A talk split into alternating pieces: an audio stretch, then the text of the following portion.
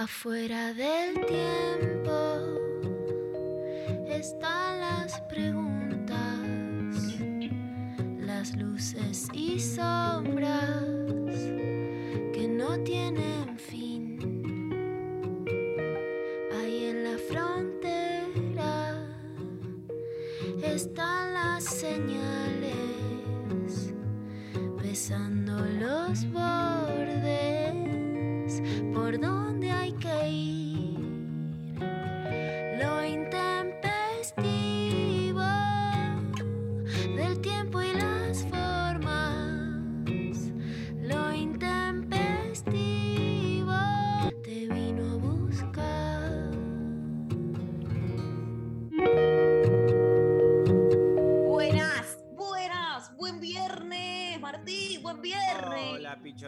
¿cómo estás, bebé?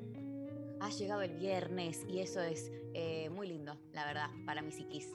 ¿Para la tuya? Para la mía también, igual eh, yo ya siento que es la noche prácticamente, me tuve que despertar muy temprano, ¿Por qué? hacer trámites, y el trámite es eh, lo que nos degrada como humanidad en, en todas sus formas.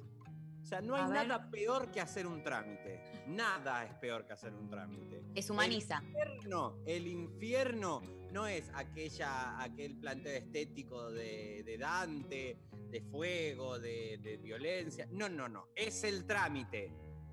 Eh, o sea, vos decís el trámite en general como, como todo el proceso o ponele el momento en el que tenés que hacer una fila, pasar de un lugar a otro lugar, que te deriven Exacto. 43 veces, todo, Exacto, digamos. todo, todo lo que es un trámite. Me dicen que me subo el volumen, pero yo tengo el volumen al máximo, chicos. Yo eh, te ¿Vos me escucho escuchás bien? Sí, ¿vos me escuchás bien a mí? Yo te escucho bien a vos. Ay, bueno, eh, yo me, te escucho bien. Pero están tan en nuestra contra. Tan Nos en quieren, es, contra. eh, sí, se nota. sí. Cuando, cuando, o sea, porque hay gente con la que tienen favoritismo y la verdad es que vos no sos un favorito acá, No, obvio, pero ¿qué te crees no me doy cuenta? A, a todo lo que es Verónica Lorca, eh, Sol Despeinada, se las trata muy bien, ¿viste? Pero y a vos se te trata como el orto. Obvio, lo que pasa es que yo ya me estoy dando cuenta, que es porque yo pongo, porque yo doy de más. Cuando yo, empie- yo tengo que empezar a retasear todo. Eh, ¿podés tal día? Sí, no hay problema, podés tal cosa. Yo me voy a poner de culo. Y van a ver. Y ahí van a conocer lo que es la maldad. Ahí van a conocer lo que es hacer un trámite. Le falta. Yo me voy a acostar, María, no puedo más. No, Martu, pará, 11 de la mañana. Por eso, por eso. Despiértenme a la una y media cuando abran los boliches y yo ya voy ahí. Va directo al bolo. Ahí, sin Sí, escala. Ojo con lo que subís, Laura Rombolá, porque también acordate que vos empezás a filmar como una aventura y todo lo que es nuestra imagen también es nuestro producto. Vos ves el rostro que yo estoy teniendo en este momento, ¿no? No, claro. no está tan Entonces mal. Vos vas, estoy pésimo, estoy pésimo. Tengo un ojo a la altura de la oreja y el otro a la altura de la sien. Y la nariz da vuelta, que esa parte es la que no se entiende. Y la nariz da vuelta. Y estoy todo, estoy todo sudado, estoy repasado. Yo estoy repasado. Estás repasado, Martín. Estás repasado, boludo. Es Sí. viernes, boludo. Falta todo el fin de. Te blureamos la cara. Bluréenme la cara, eso me gusta. O pónganme un Como con los menores. arriba. Exacto, soy un menor. Sos Mal un que menor. mal soy un menor. Hay Sí. que decirlo. Es, esto es explotación infantil. El viernes pasado, contémosle a la gente que no estuvimos porque vos, María, tuviste lo que se llama eh, reviente interno. Reviente interno. Me explotaron todos los órganos por adentro. Entonces se me complicó básicamente existir. Porque imagínate que si se te eh, revoluciona todo el organismo, eh, a veces la cabeza, viste, está bastante deja de funcionar en un momento, o se ocupa de otras cosas más importantes como hacer que no te mueras. Claro. Eh, me sentí pésimo, pésimo, tuve mucha fiebre, mucha fiebre, picos así altísimos que no te parecía un ¿cuánto de infante. Eh, estuve, estuve a unos 39 constantes, muchas horas. No, sabés que para mí tuviste COVID variable delta, te lo tengo que decir. No, yo me fui a hisopar, Martín. Escúchame, yo hice todo Pero el no deber sirve ciudadano. para nada, el hisopado ese es una Martín. mentira. Ma- Es todo Eh, mentira. ¿cómo que no? Si yo fui- Yo fui al kiosco de la esquina, pero escúchame, acá en el kiosco de la esquina te hacen el hisopado. Si vos vas, te conseguís Sí, un par de es que es- y ellos te meten un palo. Sí, lo que pasa es que vos pensás que es como la raspadita ese hisopado que ellos venden. O sea, el kiosco tiene eh, 10 hisopos para hisopar. Dos Sí. tienen COVID y los otros dos no. Ah, Entonces ya se sabe el ruleta. resultado. Lo que no sabes es si te toca a vos o a los otros. Toca, toca, la suerte es loca. Sí. Eh, bueno, el hisopado no me dio positivo, dio negativo. A partir de. Todo esto se. Bueno, nada. La cosa es que ya estoy mejor. Y eso es lo importante. Eh, porque la verdad es que fueron días donde yo extrañé mucho, sobre todo lo que es comer. Como que me reconecté con un lado primario muy intenso, que era eh, comida rica, sana. Y después de purificarme, ahora, bueno, volviendo de a poco al ruedo, todavía no, no estoy comiendo tanto igual, ¿eh? Porque todo lo que es frito, todo ese mundo, viste, más de la comida eh, que hace mal, no la incorporé. Eh, la comida chatarra, no. Pero eh, estoy comiendo unas galletitas, mira, muy ricas, que son un circulito que no tienen nada. Muy triste. Son las vocación. ¿Las vocación? No, ¿cómo se llaman esas? ¿Qué se llaman vocación? Las maná. llaman las Perdóname, maná. las maná. Parezco una maná. señora de 83 años con sus manas de limón simples en su cafecito. Mirando solamente a la pantalla, así yo controlo, María, que vos no estés leyendo. Decime, por favor, eh, siete tipos de galletitas. Ya. Eh, ¿Marcas? Marcas o como son, como seas comúnmente. Ok, las maná, las rellenas. eh, todo no, lo que rellenas es. no, relle- no, man- no, rellenas no. Las rumba, las melva. Ahí eh, está, rumba, melva, las sonrisas, sonrisas. las eh, tentación, que ya no se producen más, me parece. Se producen, tentación, sí.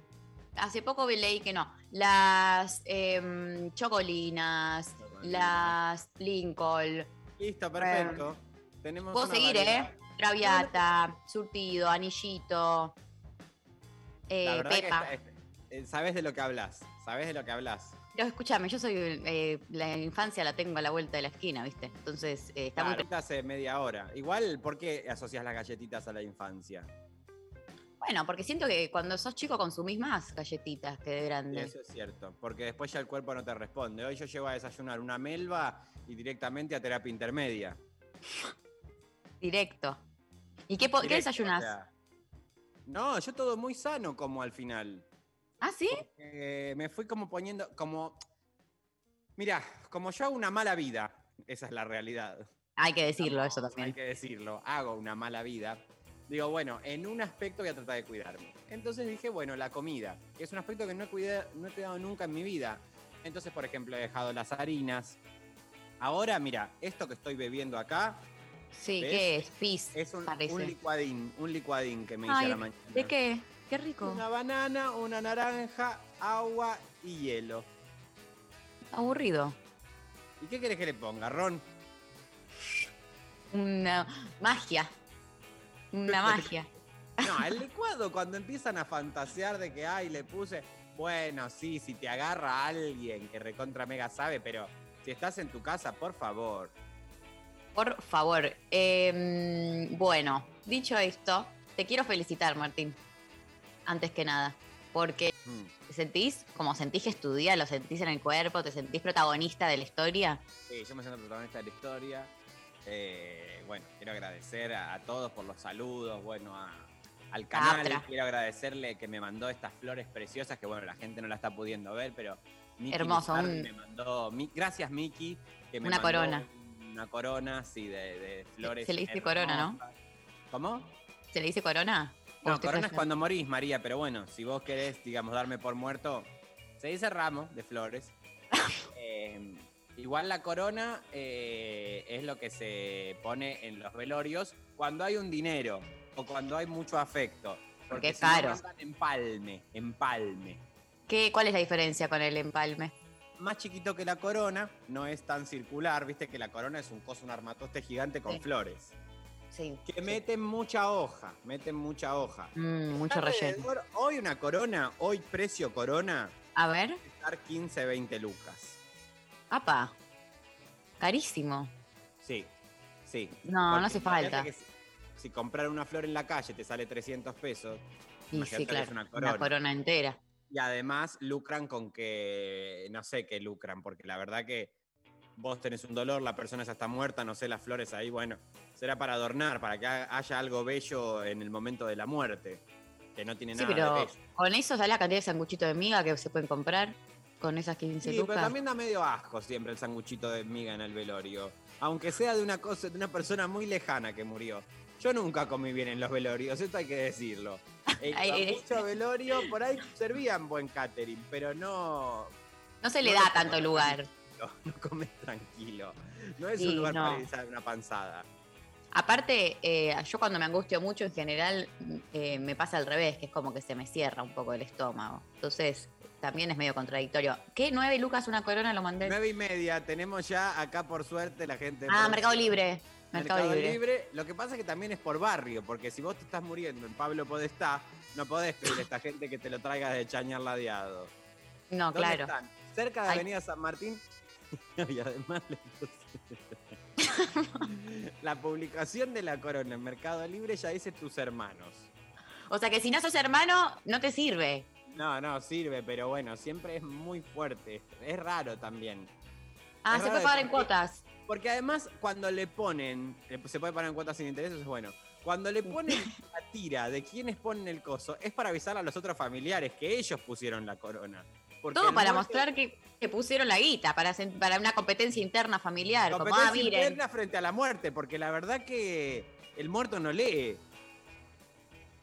Bueno, muy fuerte todo esto. No, pará eh. porque estamos viendo, acá hay de 7000. ah, bueno, Hay más 7.000 baratas. No, a mí no me mandan, no pongan la de 7000 porque es horrible. Junten unos pesitos más y dice: cuerpo de delegados y trabajadores de Nudo, Casa, Tarza, Rocaraza. No, este es un prank que le pusieron. Es un prank. Fíjate la publicación. Bueno, vamos a poner en contexto a la gente. Eh, hoy Sí. eh, estamos leyendo dedicatorias en coronas. Uno dice: Voy a acercarme a la pantalla ni se les ocurra eh, fotear esto. Cuerpo de delegados y trabajadores de nudo, cusa, tarza, regaza. ¿Qué es esto? Cualquier cosa. ¿Tan italiano? Es un italiano, cierto. Acá, eh, bueno, no, pero por, ¿sabés por qué sale 7000? Mirá el desgano que le ponen en las. Mirá esto lo que es. Vos, fíjate lo que. Ah, no, esto es en otro idioma directamente. Pero Martín, lo estás viviendo solo vos. Bueno, lo voy a pasar ya al grupo porque yo ¿Es, no el puedo de hacer. 6000, no- ¿Es el de 6900? El de 7000, que está abajo de la que mandaron. Esto Por favor, no quiero tener que... A la gente ¿Qué? que está escuchando voy a publicarlo en mi eh, Instagram. Esto directamente porque es maravilloso. Miren lo que eh, le ponen 6 mil pesos y muy poca calidad al... Mira, ¿lo ven ahí? La segunda publicación. Sí, ¿qué?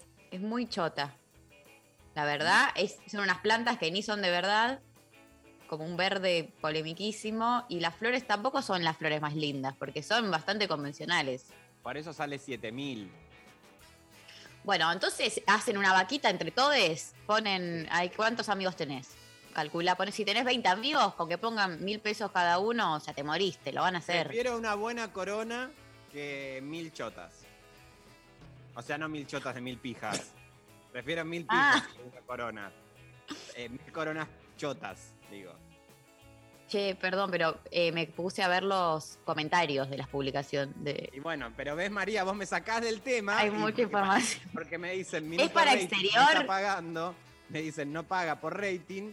Y eh, inmediatamente ya abren de nuevo el tema. Sí, a ver. Hola, ¿podés Hola. el filmes a las 12 de hoy? Hola, ¿factura realizan? Y la, la, la- sí. Hola, busco que me haga una corona fúnebre revestida de guirnaldas verdes de plástico tipo pasto sin flores.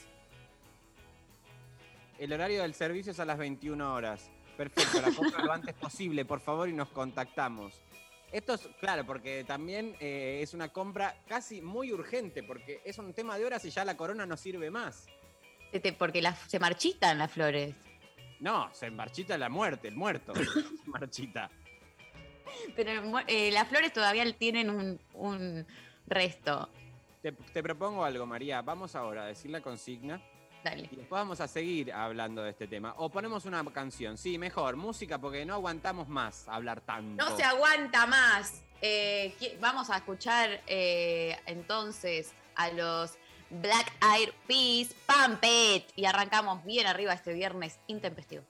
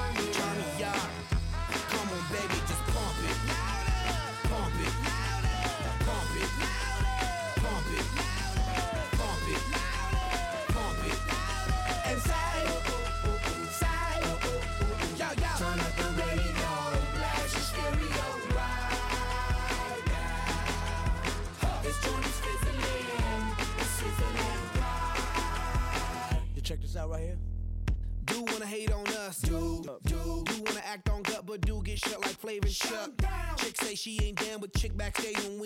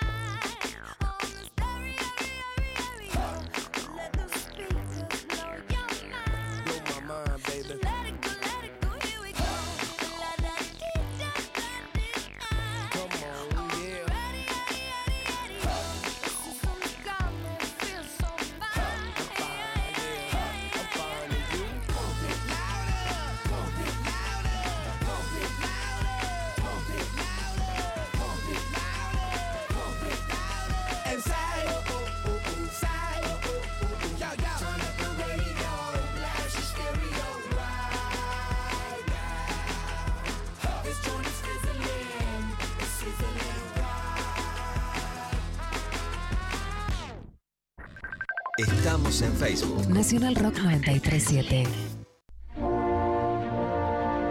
Es Ese momento mágico. Mágico. Divino tesoro. El secreto mejor guardado. Divino tesoro. Domingos de 8 a 10. Pablo Mileo y Agustina Escobar. Divino tesoro. Por 937. Nacional Rock. Hacé. La tuya de saciar. Escuchar. Nunca nos conformamos. 937 Nacional Rock. La música tiene su lugar de privilegio. Figuración. Bienvenidos sean todos los géneros. Figuración. Esto que pasó en figuración fue Isla de Caras con Clara Cava como cantante invitada y el tema Chica del Verano. Figuración, sábados de 12 a 14. Con Alfredo Rosso y Albina Cabrera. Y nuestro segundo estreno hoy es el dúo porteño El Zar con el último tema que han presentado en las redes, un tema que se llama Perdiendo el Control. Figuración por 937 Nacional Rock. Hace la tuya. WhatsApp 11 39 39 88 88. Nacional, Nacional Rock.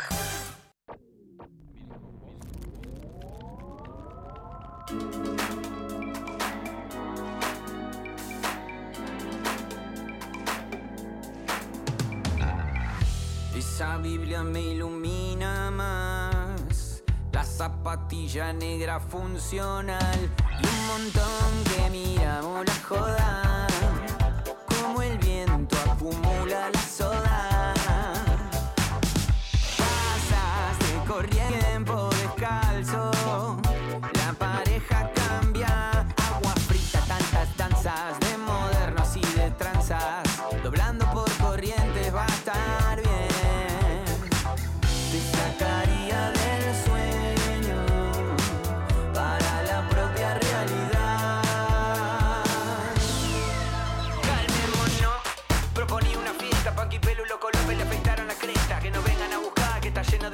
aprendiendo a caminar.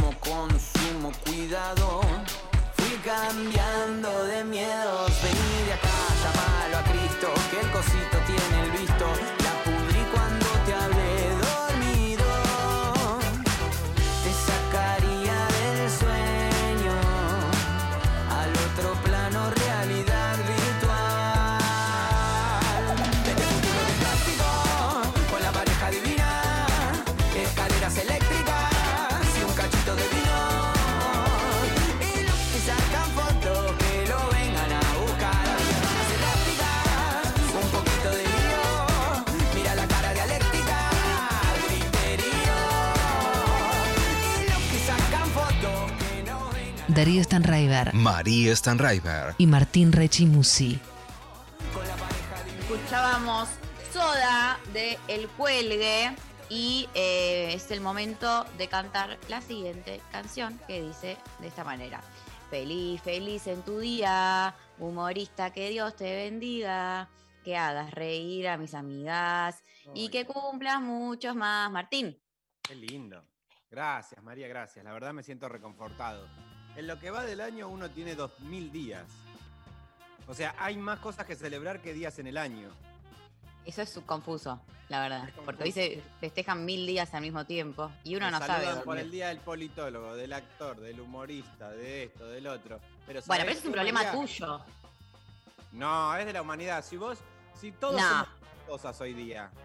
No, vos te tenés que definir en algo y como no podés y tenés multiplicidad de identidades, bueno, hacete cargo. Bueno, María, justamente lo que estamos tratando de comunicar ideológicamente y de problematizar tiene que ver con eso, ¿no? De la cantidad de cosas que uno puede ser más allá de las definiciones. Así que yo hoy, do- eh, viernes, domingo, iba a decir porque ya eh, empecé el día muy temprano, tener que estar acá sentado escuchando una pendeja como vos, que me falta el respeto una y otra vez, yo me voy a acostar. Mira, Martín, antes de que vos te vayas a acostar, yo fui y volví siete veces a acostarme, ¿sabés? Así que, ¿qué me importa lo que hagas con tu Si licuado? tan viva sos, ¿por qué te enfermas?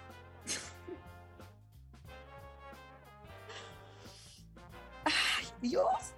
Y yo que empecé contándote una, una canción.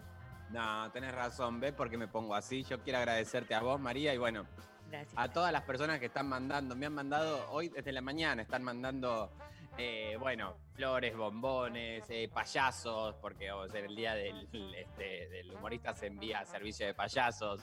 Servicio de payasos. Que ellos es, también es su día.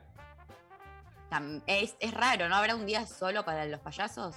Debe haber día de payasos, debe haber día eh, de payamédico, debe haber día de todo.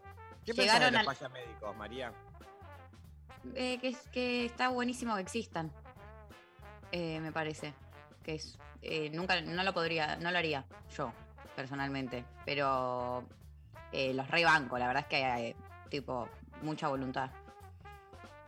Bueno, Eso pienso. Vamos a, explicarles a, los oyentes que ya te tienen que estar mandando, porque la verdad es que sí, hoy, estando Martín en eh, el 5 de noviembre fue el día del payaso, mira el día de mi cumpleaños, soy un payaso, gente, evidentemente.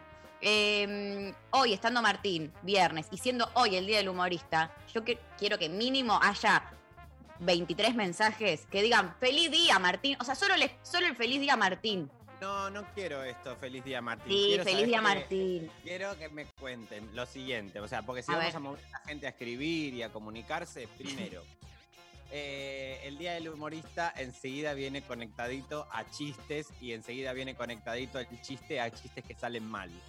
Entonces, que la gente nos cuente cositas que empezaron como un chiste y terminaron en tragedia. Vamos, piensen un poquito y tienen miles. Puede ser un comentario, puede ser esto de, eh, le corrí la silla, o puede ser esto de un prank que quisiste hacer y se fue toda la mierda. Hoy cuando pensábamos la consigna de esto de chistes que hayan salido mal, digo, a ver, me voy a poner a pensar cuál fue en mi caso. Y digo, hubo un millón y medio, solo que no me acuerdo. todas. Porque claro, como yo me dedico a esto, y dije, por ejemplo, es como que a una panadera o a un panadero le sale mal, se le queme una torta. Se le quemaron miles de tortas. Bueno, a mí me ha pasado. Y no es que no cause gracia cuando sale mal, es cuando la otra persona se siente ofendida. Igual también la otra persona se puede sentir ofendida. O da- ofendida no es dañada igual. No, Ofendida te vas a la mierda si te sentiste ofendido por un chiste. que parás y te vas. Sí, va, jodete, ofendido por un chiste. Pero Chao. dañada es, es mucho ya. Dañada Eh, físicamente. como Lo que le hicieron decís. al señor de hacerle un chiste, de repente, bueno, ya sabemos cómo terminó todo. A darle la carrera, de Le repente. cagaron la carrera porque, ah, mirá, le voy a poner un arma de verdad. Y bueno, y terminó todo en tragedia. Vos decís, ¿nos podemos reír de esto? Sí, sí, sí, nos podemos reír de esto porque la verdad que una persona ultramillonaria que se muere en los Estados Unidos y la verdad que mucha empatía. era con ultramillonaria. acá. No era ultramillonaria la persona que se murió. Era una pobre Era laburante. Bueno, más, más todavía, más, más gracia causa todavía. La verdad que más gracia causa todavía porque si hay algo que le ha hecho reír a la Argentina es los laburantes y las laburantes, porque si no, no hubiese ganado el macrismo, chicos. Digamos Claro. todo también. Corta. Eh, 11 39 39 88 88 mandan sus audios contando ese chiste que salió mal o la vez que ofendiste a alguien o eh, los daños a chequear si entran o no eh, sobre otra persona. Día del humorista. Participan eh, remeras de satélite Kunz de lo intempestivo. Estamos sorteando como todos los viernes dos remeras de arroba satélite Kunz con el, el diseño de lo intempestivo. Hermosas, divinas. Las pueden ir a chequear ahí a Instagram. Nos mandan sus, sus anécdotas y nos mandan, eh, yo la verdad es que vos como militante del humor, siendo hoy tu día, me parece que sos claramente el protagonista eh, Sí. de la fecha y que entonces también te tienen que mandar mucho amor, que te lo mereces, por toda la entrega que vos Y a das. vos también, a María, vos también. Bueno, a mí también. Porque- Bueno, bueno. Porque estás de vuelta, porque peleaste contra una enfermedad que te tuvo a fuerza Mal. de, de no comer. Bueno, y estás acá. Y a todos, y a todos. Gracias, los amo mucho, gente. Los quiero muchísimo. No, Martu, gracias. Gracias a vos, gracias a vos. Gracias a todos. Nos vemos el viernes que viene sin falta, chicos. No, Gracias pará, por Martín. estar del otro lado. Falta una hora y media. Como una hora y media. Claro, el programa va hasta, la- hasta las 13, son Yo cerré 11.32. contrato hasta y 34 hoy. Hoy yo cerré contrato hasta 11.34. No, no, sí, ya está ¿estás hablado seguro? con Miki. Ya está hablado con Miki. Pero a mí no me avisaron nada, ¿eh? Y bueno, Eh, cosas hay que ver. Puede, puede estar pasando que Miki no esté avisando. Puede, puede, se le puede haber traspapelado. Capaz que se traspapeló. Puede pero si se traspapeló, no te puede ser decir. que esté fingiendo ella un poco de demencia, puede ser, puede ser, puede ser. No, bueno, hasta que yo no tenga algo oficial, no te permito irte, ¿sabes? No, así no te la aguanto. Ay, bueno, gracias, che, qué buena onda que sos. Acá eh, llega un mensaje que dice, hola, saludos al operador si está el tocayo Pablo eh, de otro hincha de River. Y me causa gracia porque eh, está Pablo, a ver, está Pablo González en los estudios, ¿tenés algo para decir? Sí, aguante River y no soy operador. Saludo a toda la parcialidad River Platense. Listo, no Bueno, eh, ayer entiendo que River salió campeón, ¿esto es así? Bueno, Sí, ayer salió campeón River, fui al obelisco, obvio. Ah, vos fuiste, a Martín. vos te quedás cerca. Sí. Mirá, Ah. más, más de River que Pablo González es Martín al final. ¿Vos fuiste Pablo González al obelisco? No, a la cancha. Bueno, Uh, la verdad que el festejo, era, la- el festejo era en el obelisco. El pueblo estaba en el obelisco. Todos. A la Claro. cancha, al obelisco fuimos los que realmente amamos a River. Y que lo venimos siguiendo no desde el muñeco Gallardo, sino desde Ramón Díaz. Mirá, O antes, antes de, de Ramón Bambino Díaz. Veira. Desde el Bambino Veira, que bueno, además de pedófilo, como bien se sabe, eh, era de Boca. No, era de de San Lorenzo. Veira. No, de San Lorenzo. Ah, San Lorenzo. ¿Quién, San Lorenzo. quién conoce a San Lorenzo? No, la verdad que ayer, por suerte, y ahora sí quiero, perdóname María, me tomo unos minutitos para hablar sobre el partido de ayer. Eh, Dale. Se vio buen fútbol, hubo patadas pocas, pocas patadas a las piernas de los jugadores, mucha patada a la pelota. O sea, se pegó más a la pelota que a las piernas de los Está otros. aburrido. Bueno. Sí, sí, el fútbol en sí es aburrido y se sabe que es algo que tiende a desaparecer, pero bueno, lo estamos manteniendo vigente. Eh, River 4, Racing 0. O sea, la verdad que.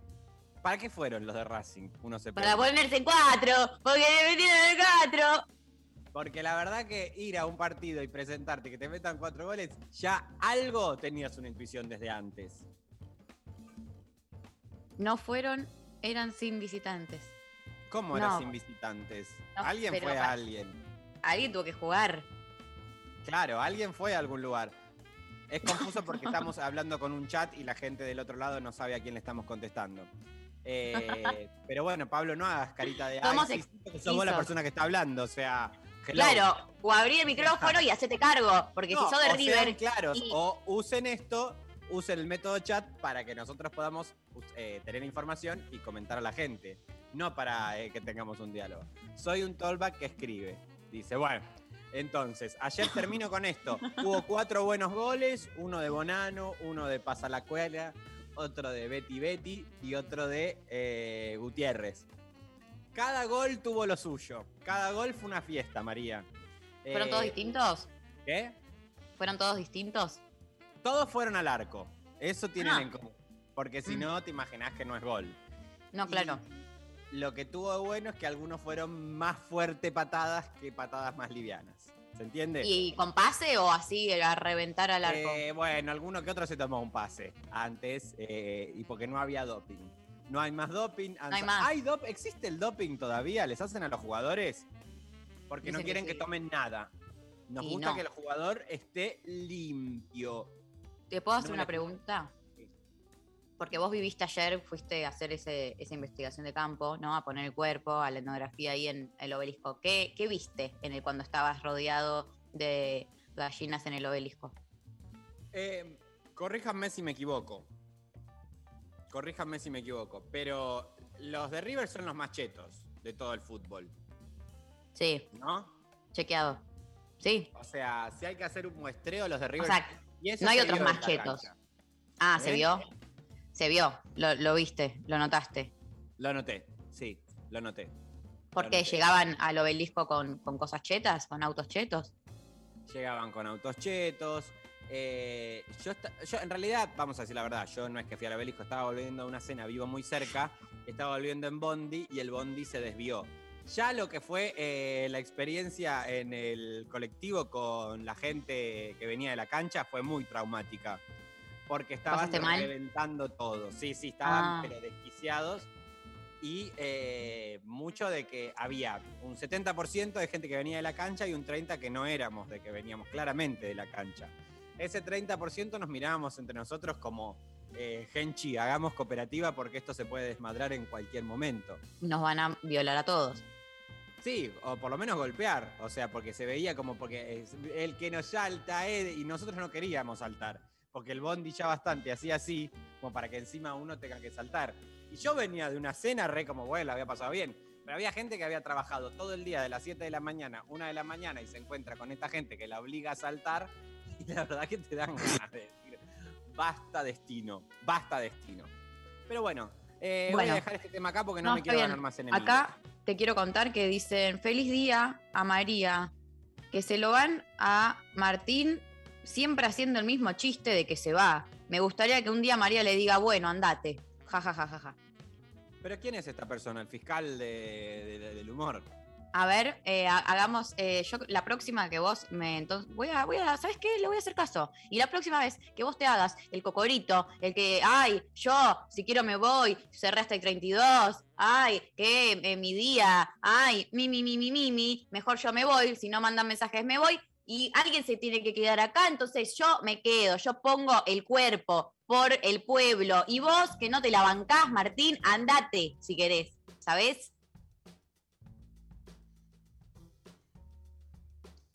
Se fue. Hay un audio, María. Hay un audio. A ver, dale, lo escuchamos. Yo no quiero ser un chupamedias, pero hoy lo voy a hacer porque a Rechi lo amo, tipo, Rechi me dio esperanza en el humor en la vida, tipo, o sea, me da, ese humor me da como ganas de seguir viviendo, tipo, para hacer chistes como los que hace él, tipo, básicamente. Te amo. Gracias, corazón. Martín, qué responsabilidad. Es una responsabilidad, pero también es una felicitación. Gracias. ¿No te sentís presionado? No, para nada. Bueno, Para nada. eh, me alegro mucho. Acá en Instagram nos dicen, en la secundaria, en la quinta hora, le tiré un papelito a un compañero y él se peleó con el equivocado. Nunca supo que fui yo. O sea que bueno, acabó- ves, ya empiezan a aparecer, empiezan a entender la consigna. Me Es, gusta. es inocentón, pero bueno, está bien. Recuerden que la consigna es chistes que empezaron como tal cosa, como un chistecito, y, te- y terminaron mal. O también pueden eh, historias con coronas. Porque también está el, el humor y la muerte son casi la misma cosa. Son el primos hermanos. más- el lugar donde se hacen los mejores chistes es en los velorios, porque la gente está bajo mucha presión y como está bastante prohibido por la solemnidad que recorre al rito de la muerte, ahí aparecen muy buenos chistes. Entonces, la consigna de hoy, gente para que escriban, es chistes que terminaron mal o eh, anécdotas con coronas florales y velorios. Me parece perfecto. 11 39 39 88 88, nuestro número de WhatsApp. Nos envían sus respuestas. Participa por las remeras de Satélite Kunst. Nos vamos a escuchar una canción. Gati Dale. video y volvemos con más lo intempestivo.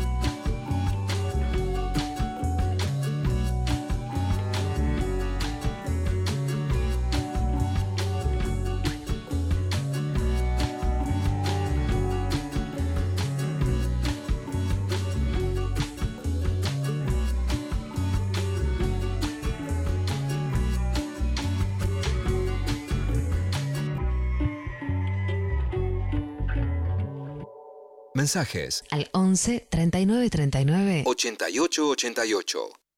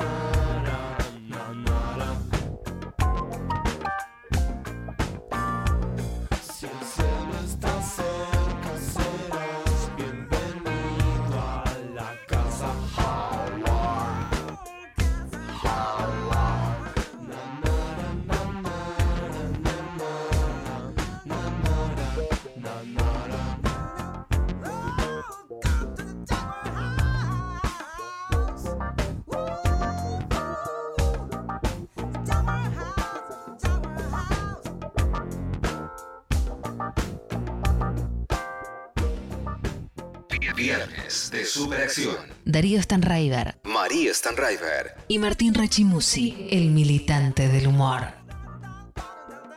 Bueno, escuchamos a los Ilya Kuriaki and the Baldoramas, Jaguar House, en esta mañana intempestiva, 11 39 39 88 88, nuestro número de WhatsApp, arroba lo intempestivo en las redes sociales, participan, nos mandan sus chistes que salieron mal, nos responden a la cantidad de delirios que atraviesan esta mañana intempestiva y participan por las remeras de Satélite Kunst. Eh, parece que tenemos eh, más mensajes, audio. A ver, por favor.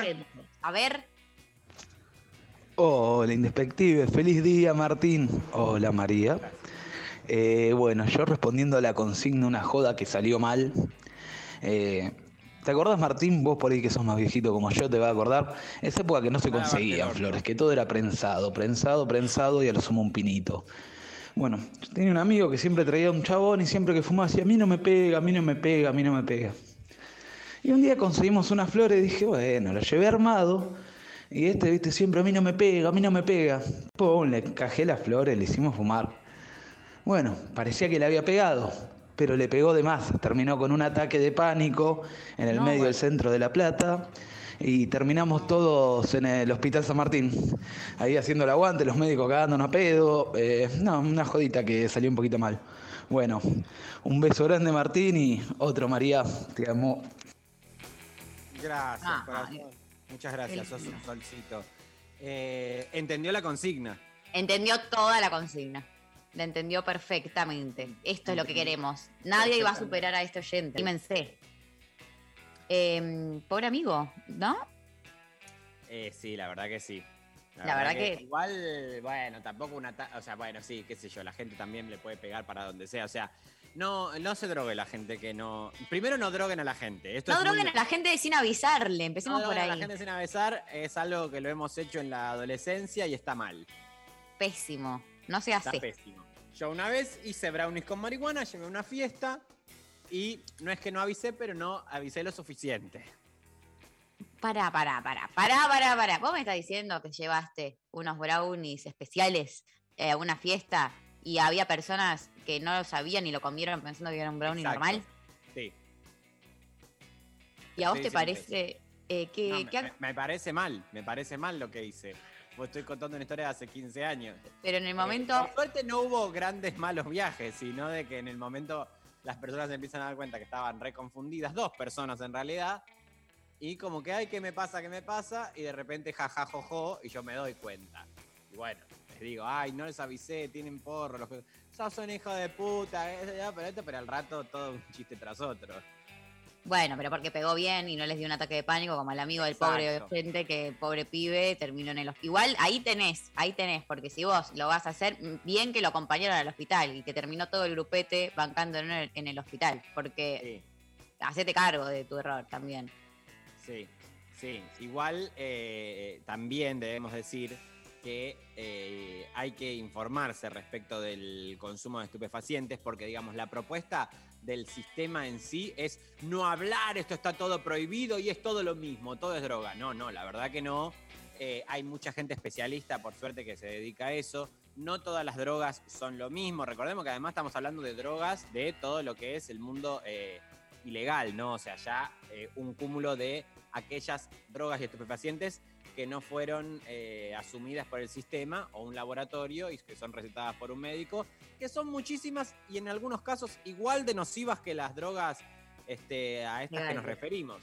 Sin embargo, no estamos diciendo, eh, no pasa nada. No, no pasa. Pasa como en cualquier otra cosa de la vida en donde este, tenés consumos, obvio, pasa.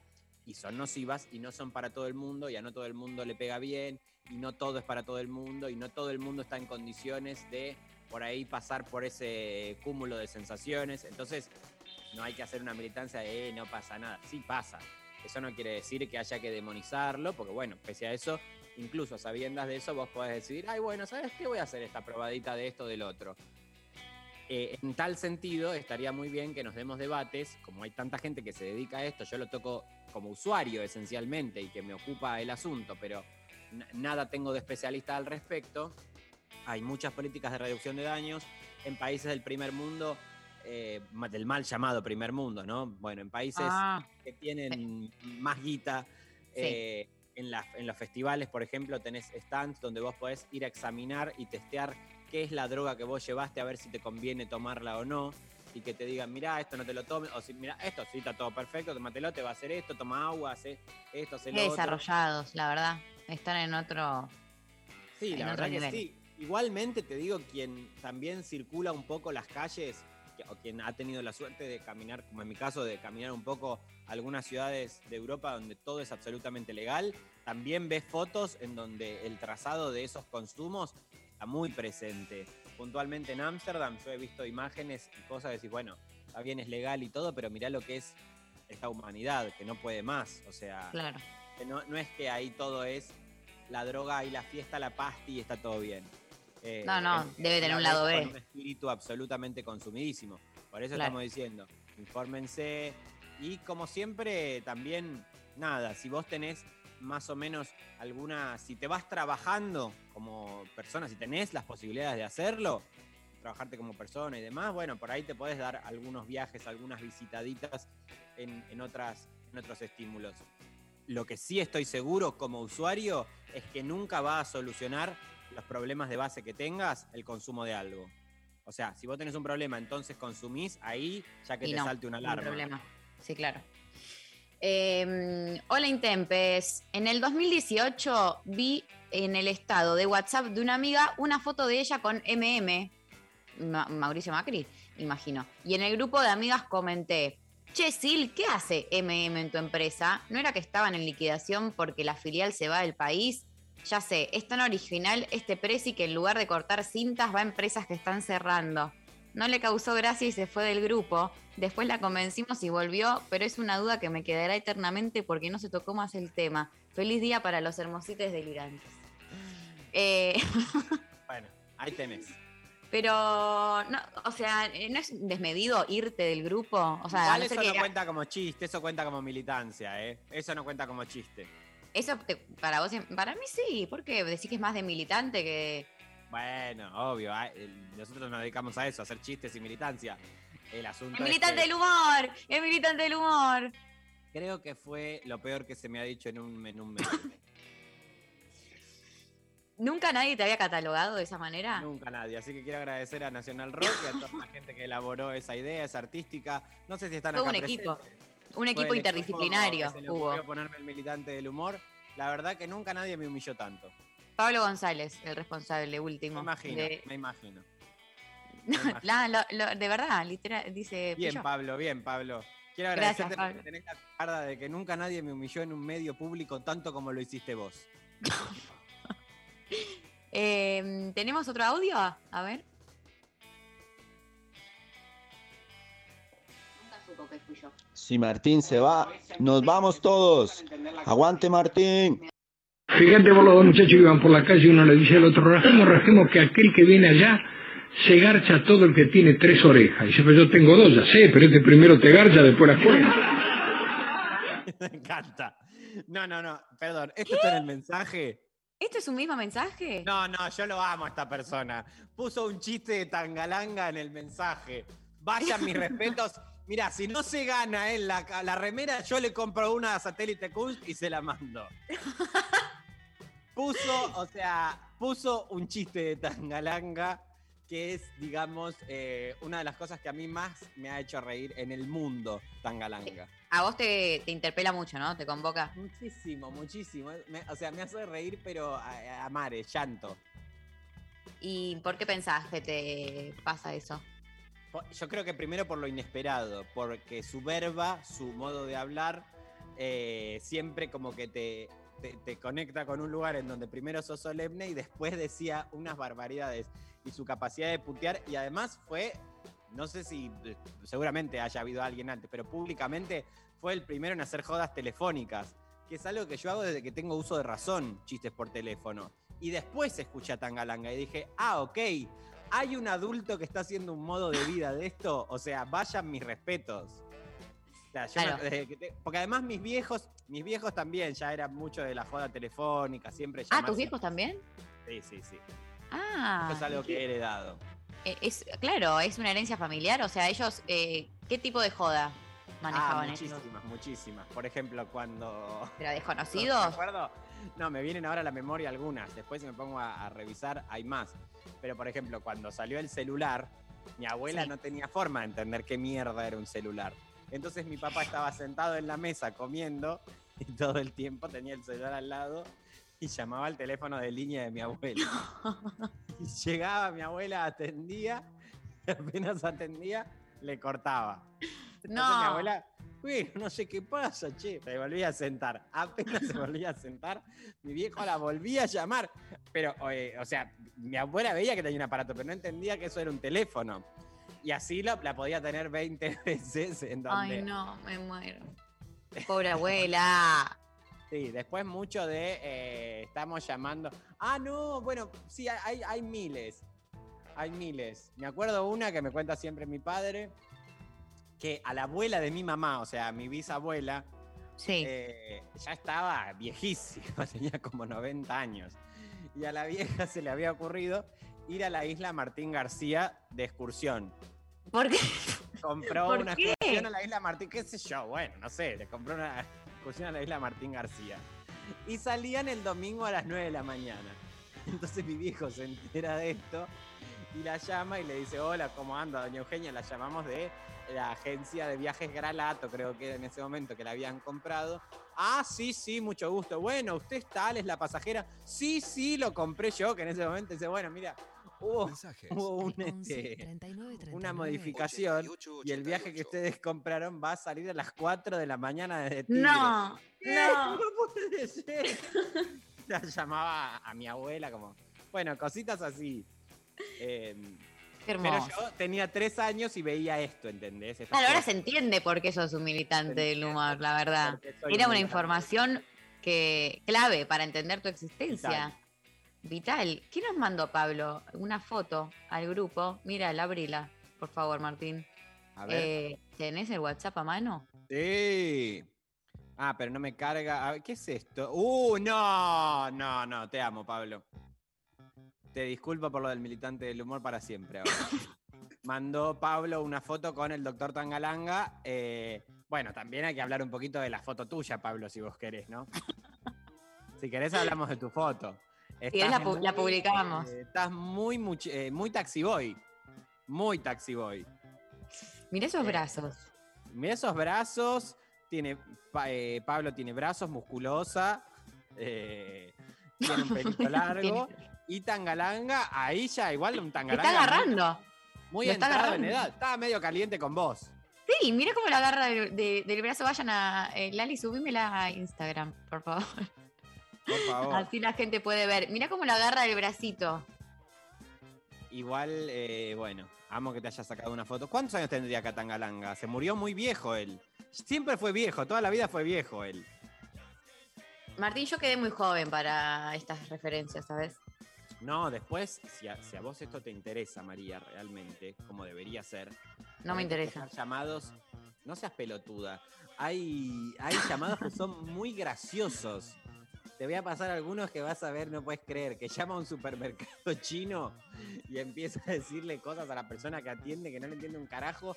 Y es muy linda porque hay una, hay una artesanía ahí de, de búsqueda de palabras. Es muy poético. Palabras que él elige para la confusión son, o sea, son como muy unas balas que te despiertan unas cosas que vos decís, ¿qué es lo que me está queriendo decir? No era, o sea, por lo general, el, el- el efecto que, buscado, y más Sí. cuando va teniendo éxito y ya termina con Matías Martín y qué sé yo, bueno, ahí ya empieza a descomponerse un poco el origen porque era siempre hacer enojar al otro. Pero en los primeros, en los primeros vos lo ves y hay una artesanía como de. eh, eh, en una estética ochentosa noventista, en donde alguien puede llamar, estoy enojado porque usted lo contraté para un trabajo, y la otra persona como que, no, o sea, como esa, eh, defendiendo la dignidad del trabajo, este trabajo se hizo bien, viste, como toda una discusión y una Claro. estética, como una, o sea, te recomiendo que realmente lo, este, artesanía semántica, sí, totalmente. Te recomiendo que lo investigues un poquito, yo te, te- yo te ayudo si querés. Bueno, ¿querés? Eh, puedo, puedo hacer mi tesis sobre esto. ¿Querés? ¿Me ayudás? Sí. Eh, necesito que me hagas todo vos. Dale. ¿Puede ser? Yo te pago. un- eh, arreglamos un número. Sí. Artesanía, artesanía semántica se va a llamar. Artesanía semántica, el título de la tesis. Tenemos un eh, mensaje, a ver. Un tipo estaba solo en la casa, estaba sentado en un sillón y un perro se le estaba chupando. Bueno, Entra un amigo y le dice al amigo, sentate allí, no lo distraiga porque mira que me la está chupando. Y el amigo se sienta ahí a un costado, el perro levanta la cabeza y este le pega una piña al perro y se seguí chupando, carajo. Al ratito suena un teléfono, el perro otra vez levanta la cabeza, otra trompada. Y al final acabó con el perro. Lo miró al amigo y le dijo, ¿querés probar vos? Y dice, sí, pero a mí no me pegues. bueno. No, chicos. No, está bien. Este mensaje, eh, está bien. Ustedes, yo estoy tratando de construir un héroe y ustedes me ponen eh, su expresión más eh, incorrecta de esta o época. sea, ¿es el mismo señor que an- venías glorificando? Sí, el mismo, el mismo. La verdad O sea, que a- todo- se o sea, mete con los lo animales. todo lo que construí lo mataron con esto, porque en ese chiste hay eh, violencia animal, homofobia. eh, bueno, pero también es, es un viejo de 90 años que se sigue contaba esto en cualquier lado. y La gente como todos mirando para... Y además, otra cosa muy importante, que él se llamaba Doctor Tangalanga. ¿Era Él se doctor? llamar Doctor Tangalanga. O sea, no era doctor, obvio, pero ya Ah, bardeaba a los doctor del humor. Un ¿Eh? doctor, un doctor del humor. Doctor, se hacía llamar doctor. Me gusta. Bueno, 11 3939 8888 nos siguen mandando sus eh, fails de chistes, chistes que salen mal, jodas que terminan como el orto. Participan por las remeras de satélite Kunst del Intempestivo y nos vamos escuchando a Mon Laferte con Gloria Trevi haciendo La Mujer.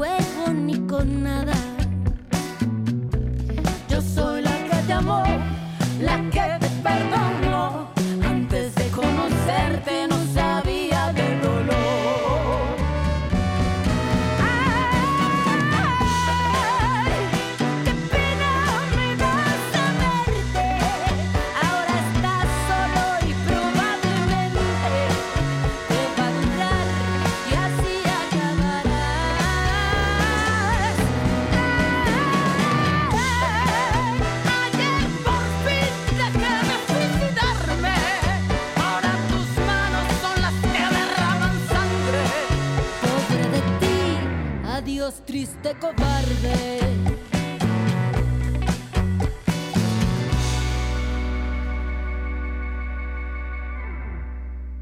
Hasta las 13 estás escuchando Lo Intempestivo. Con Darío Stanraiver. Luciana Pecker. Y María Stanraiver. En el aire. 9. En tus oídos.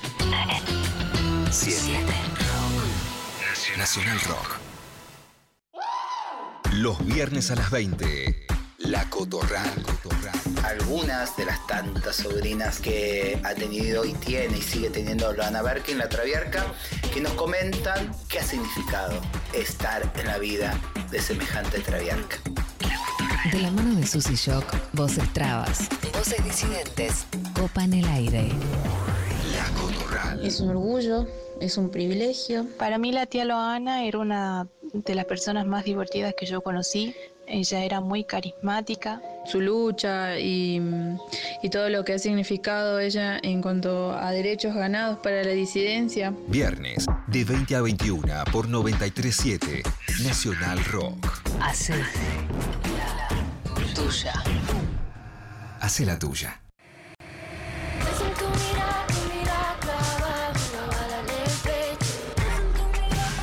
Hay músicas y músicas. Te alejabas de mí. Se confluyen. Voy para otro lado, no estoy equivocado. De tanto bailando, soy el campeón. Es en rock. Nacional Rock.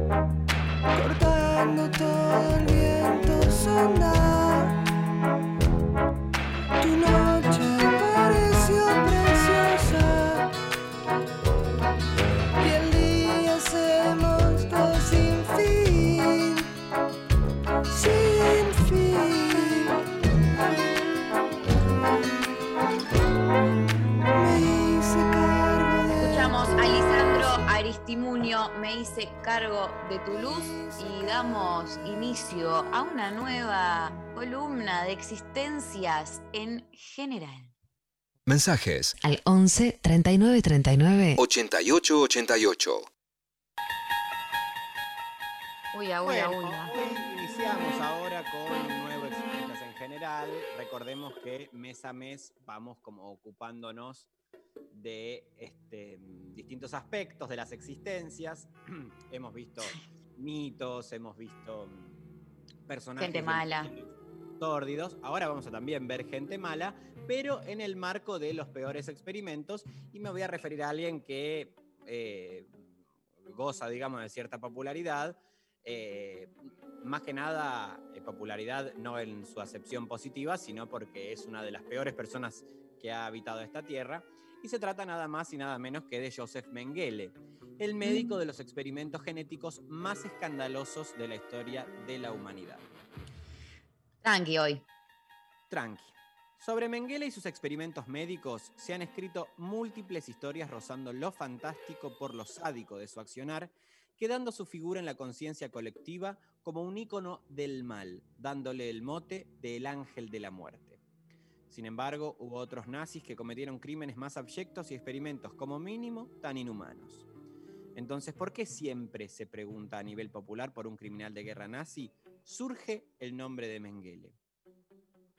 Junto a sus atroces experimentos médicos en el campo de exterminio de Auschwitz, cabe destacar que por circunstancias fortuitas y, y azarosas logró evadir la acción de la justicia y huir a Sudamérica.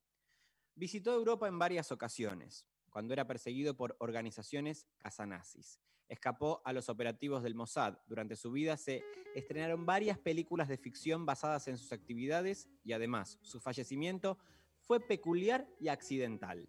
Pero no nos adelantemos. Es importante conocer los orígenes de este villano del siglo pasado que rompió los extremos de la maldad. Mengele nació en 1911 en la localidad bávara de Günzburg, hijo de un empresario dedicado a la fabricación de maquinaria agrícola. Ok. Su fama de prestigioso estudiante lo llevó a cursar filosofía en Múnich, donde se doctoró Ah. en antropología en 1935 con una tesis sobre las diferencias raciales en la mandíbula inferior y se graduó en medicina en la Universidad de Goethe de Frankfurt en 1936. Miro, con 25 años ya un montón de cosas.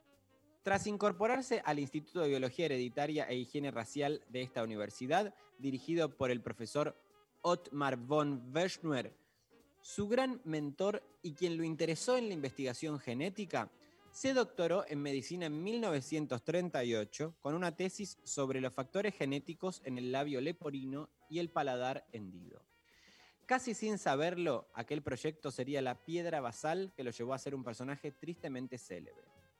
¿En qué consistía esa, tesis? Mengele tomó como muestra a 17 niños con labio leporino, fisura maxilar o fisura palatina, sometidos a cirugía en la clínica quirúrgica de la Universidad de Frankfurt entre 1925 y 1935. Para aquellos 17 niños fabricó una tabla de la familia, algo así como un árbol genealógico, donde pudo abarcar un total de 1.222 miembros del clan de la tabla, de las cuales 583 personas fueron visitadas por él. Las restantes iban a su oficina local. La evaluación genética del árbol genealógico, tal como Mengele nos mencionó, hicieron posible reconocer una irregularidad, una, perdón, una irregular e individual predisposición hereditaria a través de la cual la manifestación de esta afección se pudo deducir que viene de otros desórdenes del desarrollo humano. Mengele mencionó otras afecciones que aparecían en el clan familiar como espina bífida, malformación en las extremidades y el no cierre de los huesos craneales. El proyecto además estableció la frecuencia de ocurrencias en las familias examinadas de formas simples de fisura en el área de los labios, la mandíbula y el paladar, las cuales mostraron una gran variación de manifestaciones en los genes. Hay quienes sostienen que su trabajo contribuyó a la clarificación de la disputa sobre la relación de los genes con la aparición del labio leporino, fisura mandibular o palatina, a través de la cual la evidencia de variaciones que se manifestaron encaja muy bien con los estudios actuales. En ese entonces realizó su investigación en una locación donde no había un, significa- un significante desarrollo de malformaciones eh, genéticas, en el que cierto estado del desarrollo embrionario permanecía intacto. Esta detención del desarrollo de malformaciones fetales fue lo que le llamó la atención y se hizo más interesante tratar de entender esta condición fonogenética de la aparición de malformaciones del labio leporino, fisuras palatinas y mandibulares. También se especializó en el estudio de gemelos. Esto es Ah, otra cosa que a él lo inquietaba. Para él era la forma más fácil de estudiar y poder determinar la heredabilidad de la mayoría de las condiciones que provocaban malformaciones, ya sea fenotípicas o genotípicas. Él quería ver malformaciones, como qué pasa con las malformaciones en Sí, general. y eh, también eh, crearlas, ¿no? O sea, Bueno. todo este conocimiento adquirido lo llevó a trascender los límites de las experimentaciones genéticas humanas que fueron relacionadas con el brutal abuso y vulneración de derechos humanos como la higiene racial durante el régimen nazi. Firme defensor de los postulados biológicos de la ideología nazi, eugenesia, higiene racial y antisemitismo, se afilió al partido en 1937, siendo admitido en las SS. Durante la guerra recibió condecoraciones por sus acciones heroicas, entre ellas la Cruz de Hierro de primera clase. Ah, bueno. Tras ser herido gravemente en Rusia, fue declarado no apto para el servicio activo y en 1943 ascendió a capitán médico, destinado en los campos de concentración. Su estrecha Mm. vinculación con la perversa ideología racial aria junto a su desmedida ambición académica justificaron su elección de los servicios médicos de los campos. Allí podría progresar en sus investigaciones genéticas y así optar a un relevante cargo universitario al finalizar la guerra. Sus primeras víctimas fueron los más chicos. No. Primero trataba cariñosamente a los niños, que lo llamaban tío José, y les ofrecía caramelos para ganarse la confianza de ejecutar sus experimentos. Es que como diagnosticado de personalidad narcisista, nunca tuvo sentimientos de culpa, ni mostró arrepentimiento por sus actos, como declaró su propio hijo Rolf alguna vez. Se dice que la máxima perversión ética en la investigación médica es el empleo de sujetos sanos, circunstancias que adquiere sus más altas cuotas de horror y amoralidad cuando se trata además de población infantil. Bueno, igual acá es raro porque nada, o sea, no importa en este punto si la persona estaba de base eh, sana o enferma, o sea, el hecho está en la maldad. Y Claro. precisamente a esto se aplicó denotadamente Mengele en el tenebroso pabellón 10 de Auschwitz, centrando su atención en gemelos y enanos. Mengele pretendía conocer el origen de los nacimientos gemelares para aumentar la ratio de nacimientos de niños arios, pretendiendo cambiar la pigmentación del iris para obtener más niños de ojos azules. No. Uno de los objetivos más precisados por este ícono de la historia del terror bélico. Un horror. Para ello, inyectaba diversos tintes en los ojos de las víctimas que habitualmente acababan en graves infecciones y ceguera. Los ojos, así como otros órganos, eran enviados para su estudio al Centro de Antropología, Herencia Humano y Eugenesia de Berlín. La etiqueta del envase contenedor especificaba material de guerra urgente. También investigó con la tuberculosis, inyectando a uno de los gemelos el bacilo de Koch, para, tras el sacrificio de ambos, analizar la evolución diferencial de la enfermedad. Se sabe que más de mil parejas de gemelos que pasaron por sus manos solo sobrevivieron 200. En la causa abierta por los tribunales aliados contra Mengele, Wexler Hanku, un médico prisionero en Auschwitz, relató: Vi una mesa de madera. Sobre ella había muestras de ojos. Eran de color amarillo pálido hasta azul claro, verde y violeta. Los Bien. ojos estaban clavados como si de mariposas se tratase. Pensé que había muerto y que ya estaba en el infierno. No, no. Entre otras sanguinarias prácticas que dan muestra de su sadismo fue la inseminación de prisioneras con antecedentes familiares de gemelos. Tras No. el parto, si solo nacía un bebé, era depositado vivo en el horno de desechos biológicos ¡No! y la madre arrojada en una cámara de gas hasta su muerte. Otro ¿Qué? grupo de interés, como dijimos anteriormente, fueron los enanos, sujetos con un defecto congénito de nacimiento llamado condros- condostrofilia.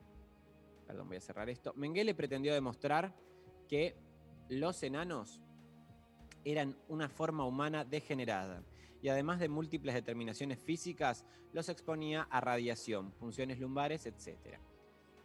Las víctimas que más padecieron estas prácticas aberrantes, la familia Ovitz, compuesta por siete enanos que llegaron a los campos de concentración en Auschwitz. Por su fascinación por los defectos genéticos y al ser personas más difíciles de encontrar que los gemelos, Mengele les creó un lugar especial, separado de otras víctimas, con mejores condiciones, mejor alimentación. Ay, qué copado. Fueron sometidos a varios experimentos, como la extracción de médula espinal y de dientes para estudiar su material genético y su relación con las enfermedades hereditarias. Lo más común que realizaba era sacarles sangre hasta que se desmayaban. Una vez que se despertaba, continuaban sacándole sangre. Además, eran sometidos a constantes rayos X. La familia sufrió más torturas y experimentaciones psicológicas que físicas. Sin embargo, todos lograron sobrevivir.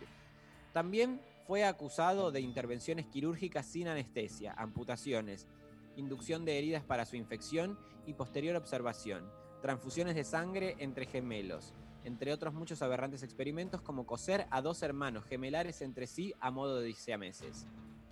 Del mismo modo, ensayó vacunas desarrolladas por Bayer para la malaria y el tifus. Esto lo voy a volver a leer. Del mismo Sí. modo, ensayó vacunas desarrolladas por Bayer para la malaria y el tifus.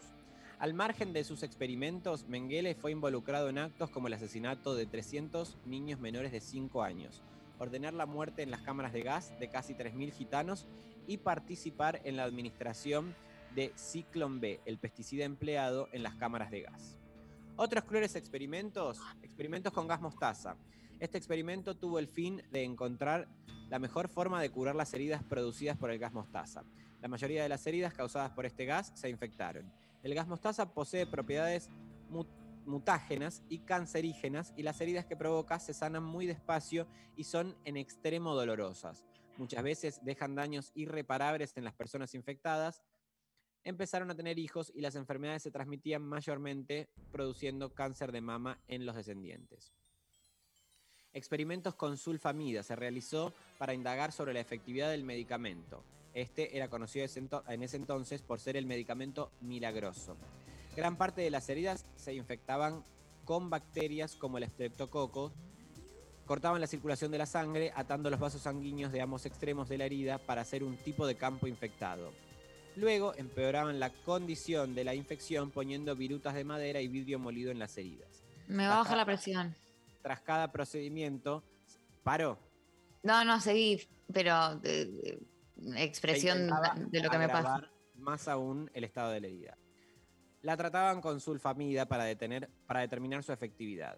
Estos experimentos provocaron infecciones muy graves y varias muertes. Experimento de inanición hasta la muerte. No hay mayores reportes sobre este experimento, salvo el testimonio de la prisionera Ruth Elías, quien dio a luz en Auschwitz. Mengele dio la orden de que le taparan los pezones con eh, esparadrapo para que no amamantara. Medía cuánto tiempo vivían los recién nacidos sin alimentos. Dicho bebé sobrevivió siete días. Pese a, todo este prontuario, Mengele no compareció en el famoso juicio de los médicos de 1947, uno de los 13 juicios de Nuremberg contra los criminales de guerra nazi, aunque su nombre fuera mencionado varias veces. Entre tanto, su familia se ocupó de difundir la noticia de su fallecimiento en octubre de 1947, versión que fue aceptada inicialmente por la Oficina del Consejo Superior para los Crímenes de Guerra. Sin embargo, sus crímenes también se juzgaron en varios procesos de la Alemania Occidental, incluido el juicio de Auschwitz-Frankfurt 1963-1965. En ello fue acusado de la muerte de 153 niños para su disección. Además de su participación para las elecciones a pie de vagón de los trenes que llevaban a Auschwitz, donde se separaba a los sujetos que, que pasaban directamente a las cámaras de gas, ancianos, niños y enfermos, y los más sanos eran destinados a trabajo esclavo. Incluso se emitió una orden de extradición en 1959 que Mengele eludió, lo que acrecentó el mito. Los gobiernos de la República Federal Alemana e Israel y hasta el propio periódico estadounidense The Washington Times ofrecieron recompensas para su captura. También el Mossad montó varias operaciones clandestinas para capturarlo, tanto en Argentina como en Brasil. Así las cosas, pese a los intentos, su hallazgo fue un rotundo fracaso. Según la contrainteligencia militar norteamericana, ante la proximidad del Ejército Rojo, Mengele abandonó Auschwitz la noche, del, del- la noche del 17 de enero de 1945, portando una gran cantidad de documentos incriminatorios. Y tuvo suerte. Detenido por los americanos, pasó por un campo de prisioneros donde, pese a estar en la lista de criminales de guerra del alto mando aliado, no fue identificado, pues nunca se tatuó su grupo sanguíneo en el brazo como era obligatorio en las SS. Mira. También después, con el nombre falso de Fritz Ullmann, permaneció escondido por amigos de diferentes lugares cuatro años y medio, trabajando incluso en una granja de papas. Ya para 1949 llegó a Innsbruck y de ahí a Italia, donde recibió documentación falsa como miembro del Comité Internacional de la Cruz Roja, incluido un visado argentino a nombre de Helmut Gregor y un pasaje en el vapor North King para Buenos Aires, donde llegó el 26 de agosto de 1949. En Argentina fue representante para Sudamérica de su empresa familiar con documentos oficiales emitidos a su propio nombre. Incluso pasó una semana en Suiza con su familia. Después se instaló en Paraguay, bajo la protección del dictador Alfredo Stroessner, obteniendo la nacionalidad en 1959 con el nombre de José Mengele, volviendo a viajar a Alemania para el funeral de su madre. Perdón, de su padre. Por otra parte, mientras el Mossad capturaba en Buenos Aires a Adolf Eichmann, uno de los mayores organizadores del Holocausto en 1960, Mengele pasó a la clandestinidad en Brasil, arropado por la comunidad alemana filonazi. Allí a mediados de febrero de 1979, y casi por un acto divino y vengativo de la madre naturaleza, a quien sembró el terror hacia sus pares, aunque él no los veía justamente así, murió ahogado en la playa de Bertioga con 68 años. Allí fue enterrado en el cementerio de Embudas Artes bajo la identidad falsa de Wolfgang Gerkan, nombre del amigo austríaco que lo acogió en Brasil y que lo usaba desde 1975. Los restos de Mengele fueron exhumados en 1985 y su identidad definitivamente confirmada en 1992 mediante pruebas de ADN. Tras la negativa de su familia a repatriar sus restos, pasaron al Instituto Medicina Forense de Sao Paulo. Ironía del destino, sus huesos hoy sirven prácticas de anatomía de la Facultad de Medicina de la Universidad de San Pablo. Tremendo. Eh, gracias, Martín, por compartir esta No, historia. Gracias a Cristian Baral que produjo este documento maravilloso. Le mandamos un gran abrazo. Eh, tremendo, quedé traumadísima. Eh, existencias en general eh, que te trauman un poco la cabeza. Me gusta que el final me gustó. El final me gustó. Sí, La verdad. igual, bueno, o sea, no aparecen estas, estos conos en donde se supone que algo tiene que ver con la justicia y en realidad Sí, bueno, no, no, no hay forma. Atrocidades, no hay forma de sujetar, de sujetar porque no, no, No, no, claramente, claramente. Bueno, nos vamos a escuchar a Mimi Maura, mensaje especial.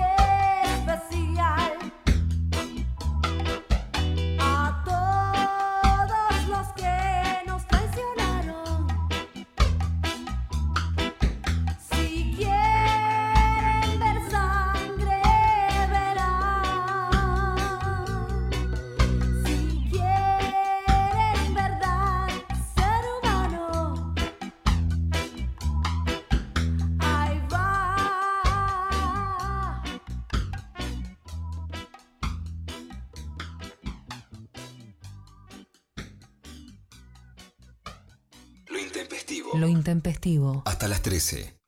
Estamos en Twitter. Nacional Rock 937. Este sábado, Nacional Rock transmite en vivo desde Tecnópolis. acércate, escuchanos, venite. Venite. Tecnópolis, otra vez, es parte de todos y todas. Desde las 12 del mediodía, nos mudamos al stand de Radio Nacional en Tecnópolis. Nacional Rock, la radio pública, en vivo. Sábado, hasta las 20, en Tecnópolis. Nacional Rock, 937. Avanzar. Activar. Deconstruir. Pensar. 937. Nacional Rock. Abren un paréntesis en medio del día. Hola. Hola, Marta, perdón que diga viejo. no, sentate aquí, sentate ahí. Sí, sí. Está nerviosa porque está sola. Aforrismo será este verano una buena opción para la noche de Villa Carlos Paz. Me encanta que ya tengamos el verano con Narovsky, me parece bien el aforrismo. Aforrismo, sí. Qué bien que le saca rédito a eso. Marta, todos. me encantaron las actividades. ¿Te encantaron? Bueno, hay, hay muy, muy variado. Me voy con la de Monty. La de dije la escultura, ah, la de Las Monty. esculturas, la de Sábado hay Soledad de Gerardo, se llama una de las La soledad de esculturas. Gerardo, sí. Espectacular. Y, y bueno, y el embarazo de, de Nazarena dice que es conmovedor. Lunes a viernes, de 13 a 16. Calu Bonfante, Diego Ripoll, Nati Carulias. Divertirse la tarde está asegurado. Hola, ¿qué tal? Hola, ¿qué tal? Por 937. Nacional Rock. Hacé la tuya. 11 39 39 88 88. Nacional Rock.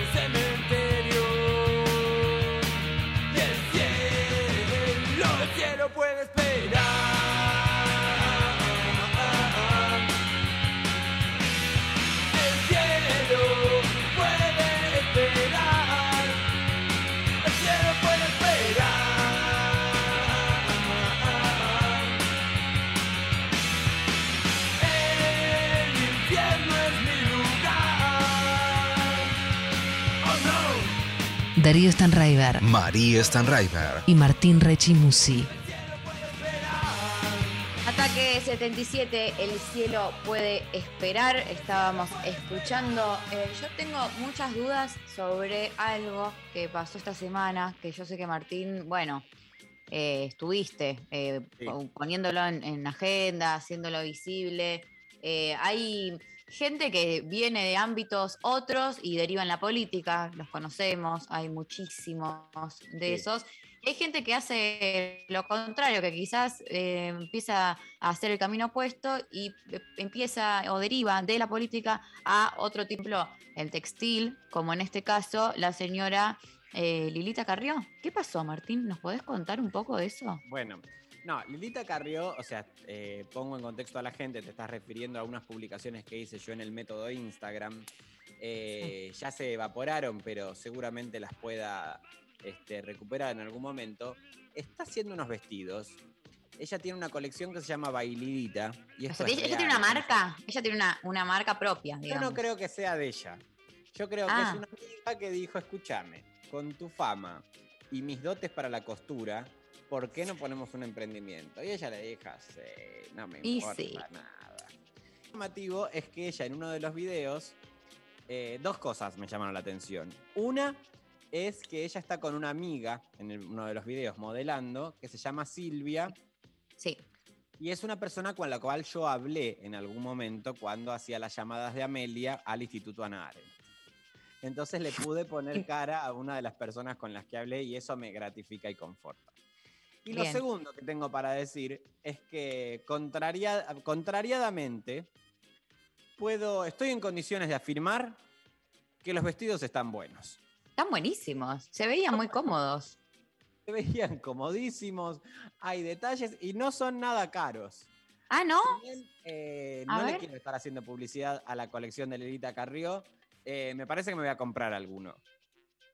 Estoy eh, entrando a buscar. No, ah, hay una página. Hay una página. Baililita se llama. Baililitas, con ese al final. Sí. Ay, de todo, de todo. Qué Eh, lindos. que de todos modos, María, esto es una de las cosas que pasó esta semana.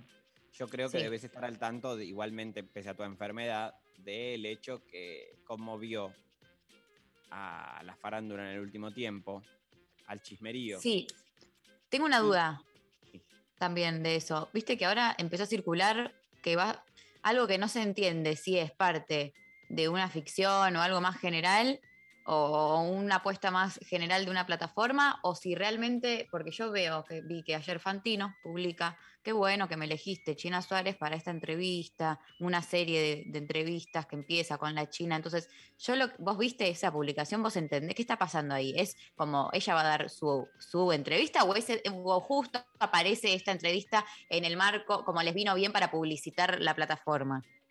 No, María. Ella va a dar una entrevista a la Fantino Sobre el tema. O sea, una sobre el tema. Porque esta semana. No, Pablo Wanda- González, no me mires con esa cara, porque Habló eh, Wanda Nara. habló Wanda Nara. Bueno, Sí, lo, char- lo charlé con vos acá hace un 48 horas. Acá, tenés al aire. razón, María, tenés razón. Porque Mirá, querido. Mirá. No, no, mirá, Pero mirá no, el lugar que nos el da. miércoles, o sea, ya directamente estoy muy comprometido con este proyecto. Salí también el día miércoles y escuchamos algunos audios, a priori. Sí. Y yo me quejé Eh, porque me pareció una falta de respeto a la audiencia porque una entrevista Yo de no mierda que no dijo todavía nada. la nota, no la había visto todavía la nota y opiné a ciegas. Ahora Sí. ya estoy en condiciones de opinar bien. Ok. Todo esto he hecho un video, apenas cortamos eh, esa transmisión, me puse a hacer un video en el método Instagram, allá en las provincias de Miami, Córdoba. Ah, mira. Estuve ahí haciendo un video. Ah, claro, te repatriaron. Ya estás me acá en el repatriaron, país. ya estoy en Buenos Aires, país. Y bueno, este, ahora obviamente a partir de esta, de esta primera entrevista, es como una ficha de dominó donde algo cae y empiezan a caer todos. Em, Ok, vos decís que esa, esa, la entrevista con Susana fue el primer, eh, como la, la inercia que se le dio con el dedo a una ficha de dominó que empieza a tirar muchas otras que vienen por delante. Exacto. Fue chota, digamos, eh, la entrevista en sí, porque fue muy. la- es una entrevista que tendrían que haber solucionado en 10 minutos, no en 30. No, y, y además faltan partes que van a salir exclusivamente por eh, Paramount Plus. Sí, pero nadie quiere. Esas partes que van a contar. Va a ser pija viva, Mauricardi. Lo vamos a escuchar a él, decís, en esas Lo Vamos a escuchar a él. Vamos a escuchar a Pija Viva en contraposición a Pija Boba, que es, como bien sabemos, su ex. Maxi López. Maxi López, la Pija Boba, Mauricardi, la Pija Viva. Pero él es muy bobo también. Pija viva boba. Él Y es boba. Pija Viva, mente boba. Y boba me gusta. como, "Ah, bla, bla". Y mi teoría, después de todo esto, que me gustaría este, hablarlo con vos, María, dado que sos una persona que la semana pasada somatizó muchísimo, es que él se encontró con la China. Sí. Para culear. ¿Se puede decir Sí. culear en este medio? Se puede. Bien. Eh, y, y sintió tanta, pero tanta culpa que le levantó fiebre. ¿De verdad? Sí, él, él, de verdad. O sea, lo cual ni siquiera es perdonarlo, es hacerlo. O sea, no solo fue eh, infiel, sino que además fue un pelotudo. Pero para mí, se le, para mí concretaron. Para mí, ojalá hayan concretado, pero para mí ni siquiera llegaron a eso. Igual Wanda dice que a ella no le importa si se concretó o no. Bueno, Wanda, o sea, tampoco te hagas tanto la pelotuda. No es lo mismo un mensajito que una culeada. Ella dice que ya un mensajito es divorcio. ¿Para vos es lo mismo, María? No, para mí no. Hay, un- hay una distancia enorme. en- de- aparte, un ¿Vas avión. a tener, María, en tu vida relaciones monogámicas? Si voy a tener, Sí. no creo, la verdad. Puede llegar a suceder. eh, no creo. No, la- no me veo en esa, mm, la verdad. No me interesa tampoco tanto. No, porque era para saber de dónde hablas, porque a la- a- en, en el contexto de relaciones monogámicas, en todo ese combo, no puede ser lo mismo un mensajito que una culeada. El tema es que ella pone como, como ya el extremo, o como ya, ya un mensaje para ella es divorcio. Por ende, todo lo que sea después del mensaje se queda por igual. eh, o sea, vale lo mismo. Ese es un problema también. Sí, y que además eh, Wanda también hace mucha apelación a una persona con mis valores. Y la verdad que Wanda, conocemos tu historial, perdón que te haga pasar por este ¿Qué lugar, valores? como vos- ¿De qué valores hablas? Claro, Wanda. Ella dice que está en el medio desde los cuatro años. Dice, yo de esto estoy acostumbrada porque estoy de los cuatro años. Bueno, nadie la conoció a los cuatro años, la verdad. Nadie. No es que nadie. era una niña eh, conocida, como le puede haber pasado a Brian Caruso. ¿Quién es También Brian conocido Caruso? como Gamusa. Que No. él sí fue un niño conocido. La verdad que no. ¿Cómo no? Gamusa de Cebollita fue reconocido siendo niño. Ah, es de cebollitas. Sí, o Mira, Martín, yo tengo 13 años. No me podés hablar de cosas que pero pasaron en otros un poquito de cultura, pendejita. Calmate un poco con esto de tengo 13, porque yo estoy hablando de gente que tiene 95 y sé de lo que se trató y no tuve 95, no fui contemporáneo y me ocupé de investigar. Entonces, sería bueno que si te vas a dedicar a los medios, sepas quién fue Brian Caruso, alias Gamusa. Y ahora voy a pedir una tanda o un tema. Sí, Los Brujos, fin de semana salvaje.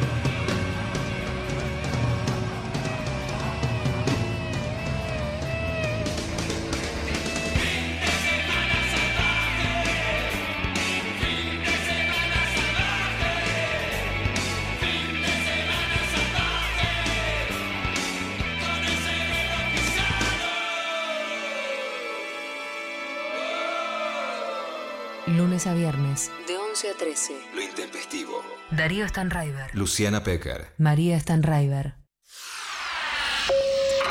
Quédate con quien mejor te dé las buenas tardes. Hola. Hola, ¿qué tal? Diego Ripoll. Calu Bonfante. Natalia Carolias. De 13 a 16. Hola, ¿qué tal? 937. Nacional Rock. Superacción. Darío Stanraiver. María Stanraiver. Y Martín Rachimusi, el militante del humor.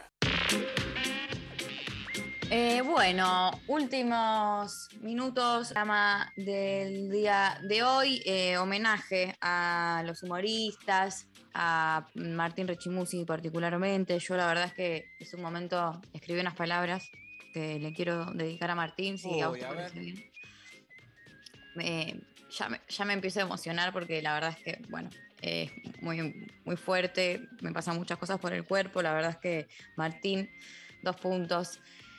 Hoy en tu día, más que nunca, y por sobre todas las cosas, agradecerte por tantos momentos compartidos, por tantos chistes hechos, por tantas risas.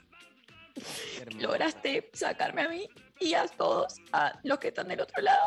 Gracias por, por tanto, perdón por tan poco. La verdad es que eh, se siente mucho de este lado del Zoom cuando alguien está tan comprometido y cuando alguien deja todo por la causa y se compromete realmente con la existencia de los otros. Así que, bueno, eh, gracias por todo, Martín.